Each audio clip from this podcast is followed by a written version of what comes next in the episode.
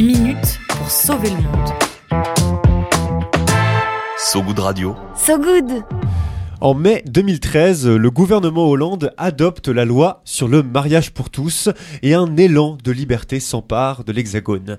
Les premières unions homosexuelles sont célébrées en mairie, les couples gays se galochent dans la rue et pendant ce temps, le fameux un papa une maman de la manif pour tous se fait entendre place Trocadéro. Ça, c'était en 2013, plus de 10 ans déjà, et pourtant, la France ne sera que le 14e pays à légaliser le mariage gay. Ouais, le 14e pays au monde, pour un pays judéo-chrétien, c'est plutôt pas mal. Le premier du globe à le faire, le premier de la classe, ce sera les Pays-Bas en 2001, puis la Belgique en 2003, le Canada et l'Espagne en 2005, l'Afrique du Sud en 2006, la Norvège et la Suède en 2009, vous l'avez compris, beaucoup de pays de l'Europe de l'Ouest. Aujourd'hui, du chemin a été parcouru. 37 pays autorisent le mariage pour des couples de même sexe, de plus en plus en Amérique latine, mais encore très peu en Afrique, en Europe de l'Est ou en Asie. En Asie, où c'est particulièrement net, seuls Taïwan et le Népal autorisent des couples homosexuels à se marier. Ouais, un conservatisme asiatique qui change peu à peu, et actuellement c'est la Thaïlande qui est à la barre. Le pays d'Asie du Sud-Est va débattre en décembre d'un projet de loi sur le mariage gay qui a ses chances.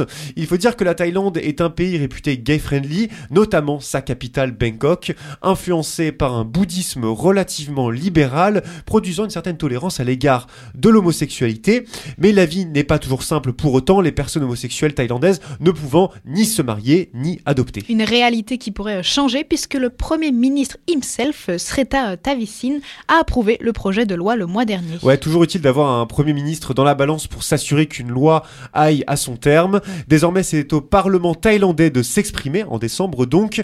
Si la loi est adoptée, la Thaïlande deviendrait le premier pays d'Asie du Sud-Est à légaliser le mariage homosexuel.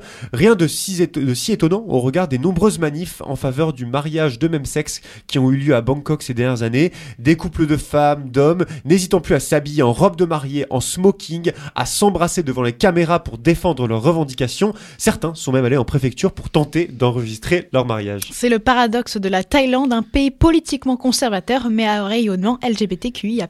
Chaque année, des dizaines de milliers de Thaïlandais célèbrent le mois de la fierté à Bangkok et les séries thaïlandaises à la sauce Boys Love, c'est des histoires d'amour entre hommes, elles font un carton dans le pays. Le tourisme thaïlandais est lui aussi très labellisé LGBTQ friendly, mais les discriminations perdurent en termes d'accès à l'emploi, à la santé, au logement. Le Premier ministre Sreta Tavisi compte bien y remédier, malgré les réticences des partis les plus religieux.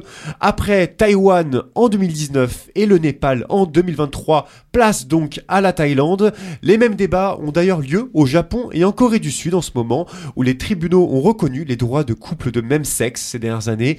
Une première étape vers la légalisation. Une chose est sûre, le mouvement LGBTQ n'a pas fini de queeriser le monde.